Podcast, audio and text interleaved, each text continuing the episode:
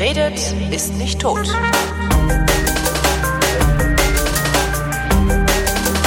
Willkommen zum Politikunterricht mit äh, Thomas Brandt. Hallo Thomas. Hallo Holgi. Diesmal geht es um Gewaltenteilung. Ja, Gewaltenteilung. Gewaltenteilung. Mhm. Ähm, alle Staatsgewalt ja geht vom Volke aus und mhm. teilt sich dann da, wo sie, wenn sie ausgegangen ist, dann teilt die sich in die äh, gesetzgebende, die rechtsprechende und die ausführende Gewalt. Also die Parlamente, die Richter und die Polizei. Ja, die und Regierung. das Ordnungsamt und die Regierung ist Exekutive, ne? Ja, die Regierung ist eigentlich so die Mitte der Exekutive. Ja. Ähm, die Idee ist ziemlich alt, die da dahinter steht. Also schon im alten Griechenland ist man auf den Trichter gekommen, äh, dass man eigentlich eine sogenannte Mischverfassung haben möchte. Eine Mischverfassung. Damals war, sie hatte irgendwie demokratische Elemente, aristokratische Elemente und äh, monarchistische Elemente.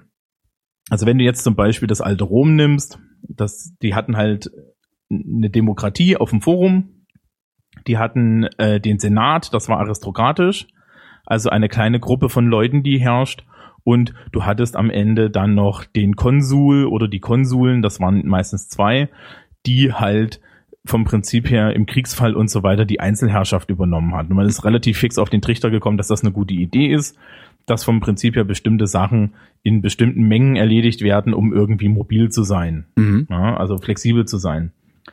Ähm, in der Moderne setzt sich das erst in der Aufklärung irgendwie durch. Also vorher hast du halt jahrelang äh, Monarchisten, also was was Monarchisten, Monarchie, ja, mhm. und äh, Gottesgnadentum und der Kaiser und König ist vom Prinzip her äh, Legislative, Exekutive und Judikative in einem. Ne? Karl der Große sitzt dann irgendwie auf seinem Thron oder tritt dann das Volk vor ihn und sagt halt, ähm, wir möchten Recht gesprochen haben, dann spricht er Recht, oder wir möchten folgendes neues Gesetz und dann macht er ein neues Gesetz, ja. Mhm. Äh, äh, oder aber er sagt, so, jetzt treiben wir hier mal die Steuern ein, dann agiert er als Exekutive. Jo. Ja.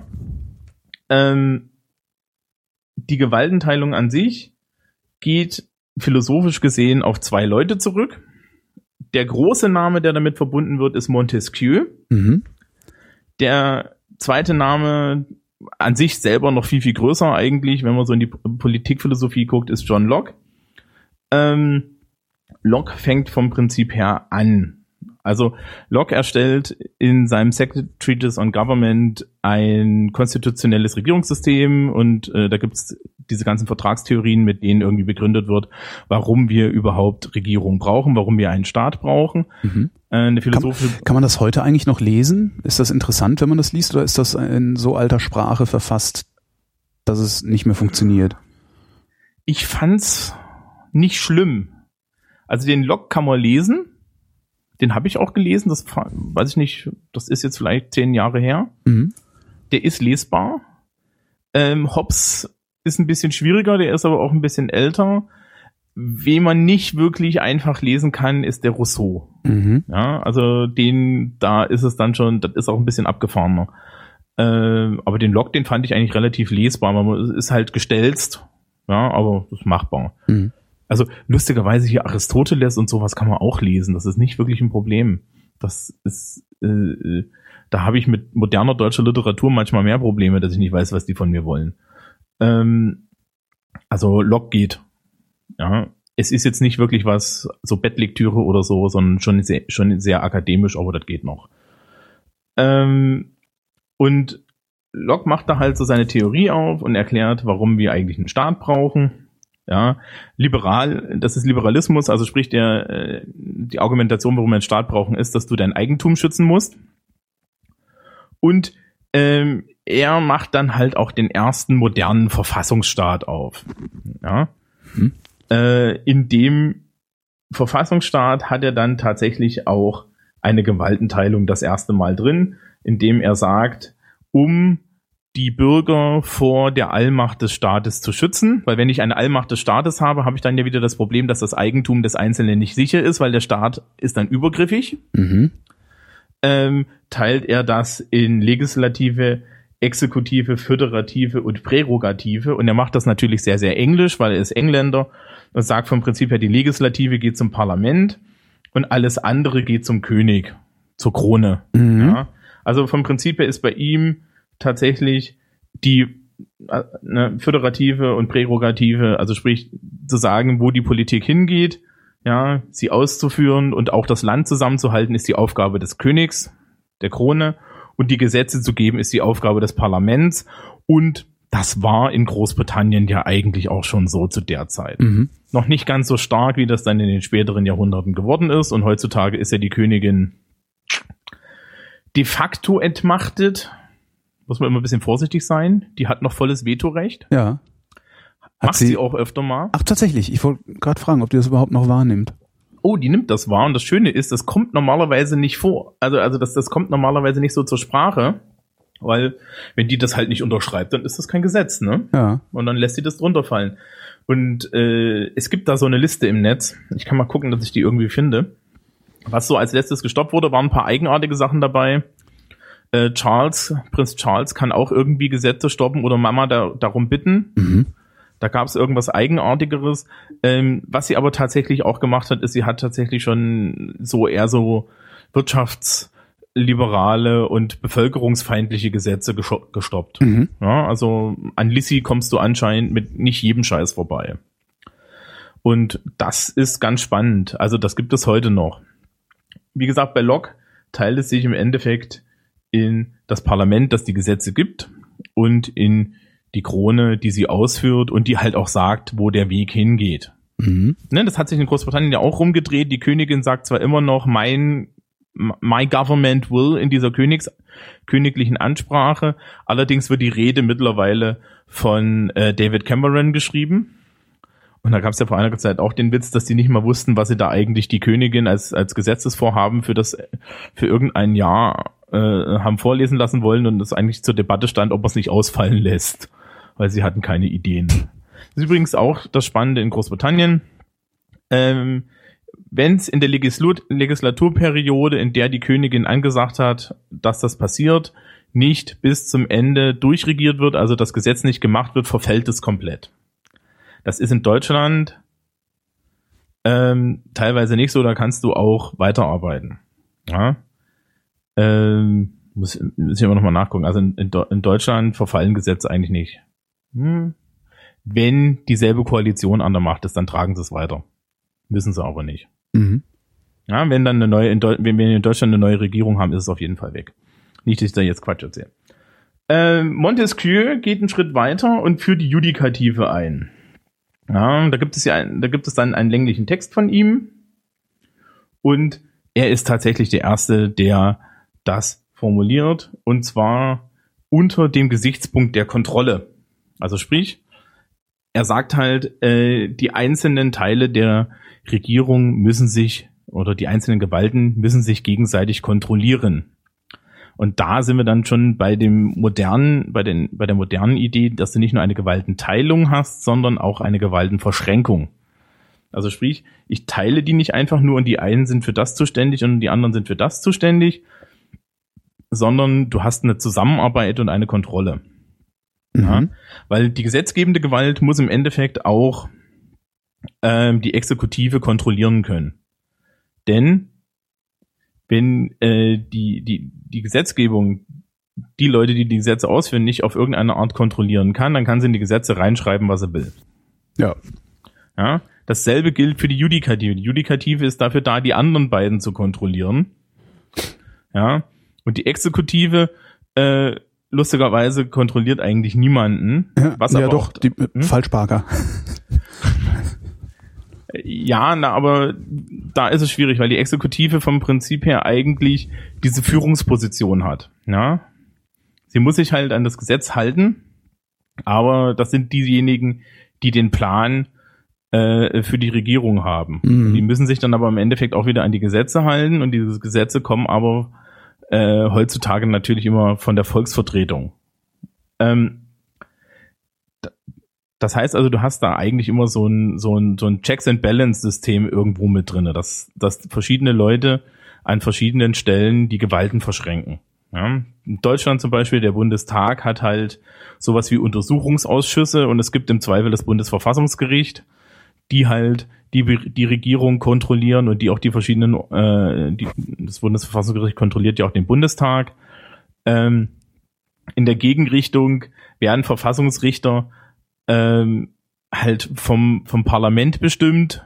Ja, das heißt, du hast da irgendwie eine, eine Verschränkung und so wird halt aus einer Gewaltenteilung, wo keiner miteinander redet, im Endeffekt eine Gewaltenverschränkung. Und das ist die moderne Variante davon. Montesquieu hatte das noch nicht so angelegt, bei dem war das noch mehr getrennt, aber äh, du hast es eigentlich heutzutage, dass das miteinander was zu tun hat. Wenn wir dann uns später mit den, dem deutschen Politiksystem beschäftigen, kann man das auch sehr schön sehen, wer da mit wem an welcher Stelle wem was zu sagen hat. Ja, es ist total blöde, wenn jede Gewalt äh, sehr unabhängig voneinander ist und äh, nicht auf die andere angewiesen ist. Mhm. Das kann man bei unseren Freunden in Amerika sehen. Also äh, während Deutschland ein System ist, das sehr darauf beruht, dass halt die einzelnen Gewalten miteinander arbeiten, ist das amerikanische System eigentlich sehr abgeschottet. Ja, du hast halt den Präsidenten, mhm. der wird durch das Volk gewählt und zieht sich daraus eine direkte Legitimation. Ähm, dann hast du die Legislative, die hat eine direkte Legitimation und dann hast du schon mal das Problem, dass die beide eigentlich auf derselben Stelle stehen. Ähm, dann kann die Legislative immer noch über, äh, also Senate und, und Kongress kann, können halt den äh, Präsidenten kontrollieren über irgendwelche Komitees und mhm. äh, Hearings. Und äh, der Präsident hat wiederum Vetorechte gegenüber den äh, Gesetzen äh, aus dem Kapitol. Und dann hast du noch des, den Supreme Court, der halt ähm, so als, als richterliche Instanz dazwischen steht und auf der einen Seite das Verhalten der, äh, äh, der Regierung kontrollieren kann, ja, äh, wird aber dann vom Präsidenten ernannt und also vom Präsidenten und vom, vom Kongress und du hast auf der anderen Seite dann halt auch den Supreme Court, der irgendwelche Gesetze überprüfen kann. Das ist übrigens nicht so ein Automatismus wie bei uns in Deutschland. Ähm, in Großbritannien zum, und äh, den USA gibt es diese Supreme Courts und die suchen sich ihre Fälle dann teilweise auch aus. Also es gibt halt bestimmte Fälle. Also bei uns musst du ja zum Verfassungsgericht hin und klagen. Ja, aber in dem Moment, wo du ähm, vom Verfassungsgericht klar machst, dass du betroffen bist, ja ähm, muss sich das Verfassungsgericht auch damit beschäftigen. Ja, also die, die können das nicht einfach, die können nicht einfach sagen, ja, du beschäftigen wir uns jetzt nicht mit. Mhm. Ja. Ich, aber ich, kann, kann ich denn einfach zum Bundesverfassungsgericht gehen? Nee, ne? Da muss ich erst durch alle möglichen anderen Instanzen durch. Nee. Also es kommt drauf an, was du machst. Mhm. Ähm, es gibt halt vom äh, Verfassungsgericht machen wir später nochmal, aber okay. ähm, es gibt die direkte Verfassungsklage, wenn du nachweisen kannst, dass irgendeine äh, Entscheidung der Bundesregierung direkt deine Grundrechte verletzt und das in deinem Antrag plausibel machst, dann kannst du direkt zum Bundesverfassungsgericht. Mhm. Ja, das kostet im Übrigen auch offiziell nix. Ja, die Anwälte kosten was. Ja. Aber meistens finden sich für solche Fälle dann auch Anwälte.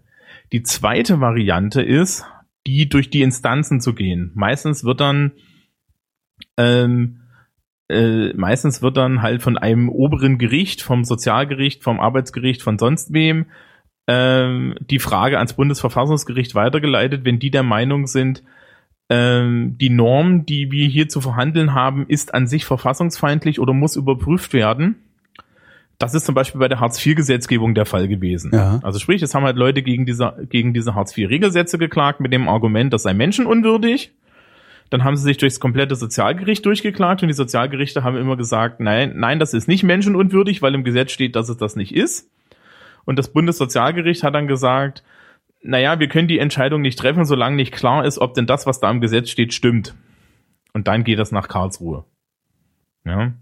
Ähm, es gibt auch noch sogenannte Organklagen, wo dann die ganzen äh, äh, politischen Organe in Deutschland gegeneinander klagen können, also Bundestag gegen Bundesregierung, Bundesregierung gegen Bundestag äh, und so weiter. Ja, Landtage gegen ja, Bundesrat kann da mit, mitklagen und alles. Ja, und, und die, dieses, diese Sache, das ist halt auch eine Überprüfung von Grund, von Grundrechten, vom Grundgesetz. Und die meisten Sachen, die eigentlich passieren, sind tatsächlich diese Normenkontrollverfahren, wo, wo sich Leute hochklagen. Mhm. Aber du kannst theoretisch auch direkt hin. Also wenn jetzt, wenn, wenn du jetzt sagst, irgendwie, äh, ich bin Salafist ja. und fühle mich in meinen Bürgerrechten eingeschränkt, weil ich einen Pap, äh, weil ich einen Papierausweis von meinem Innenminister bekomme, der, der mich im Endeffekt äh, als Terroristen brandmarkt und das der Gleichbehandlung aller Bürger widerspricht dann kannst du wahrscheinlich auch direkt vors Bundesverfassungsgericht. Es zeigt sich allerdings, man sollte dann gute Anwälte dabei haben, irgendwelche Juristikprofessoren und so weiter und so fort, dass du eine Chance hast. Also das geht nicht einfach so. Du, du kannst da nicht alleine auftreten und dich selber vertreten, da hast du heutzutage kaum eine Chance. Mhm. Also die brauchen halt eine, eine, ernsthaft gute Argumentation, damit sie sich damit beschäftigen. Mhm. Aber funktionieren tut das. Ähm, Sonst käme ja jeder, ja. Es sonst kämen, die, sonst kämen die ganzen, sonst kämen die ne? ganzen, äh, die ganzen Leute aus der letzten Sendung, ähm, die sagen, das hier ist kein Rechtsstaat und würden ständig das Bundesverfassungsgericht damit belämmern, dass es feststellen soll, dass es kein Rechtsstaat ist, was man ja auch an den Chemtrails erkennt. Ja, du wirst es nicht glauben, aber da, die kommen auch. Also die NPD ist ja schon mehrfach vor, vor Karlsruhe auf die Nase gefallen, ja weil sie zum Beispiel irgendwie, was hatten sie das letzte Mal, als sie da irgendwie davor standen, war halt in der Bundesversammlung, hat ihr äh, Bundespräsidentenkandidat keine Redezeit bekommen.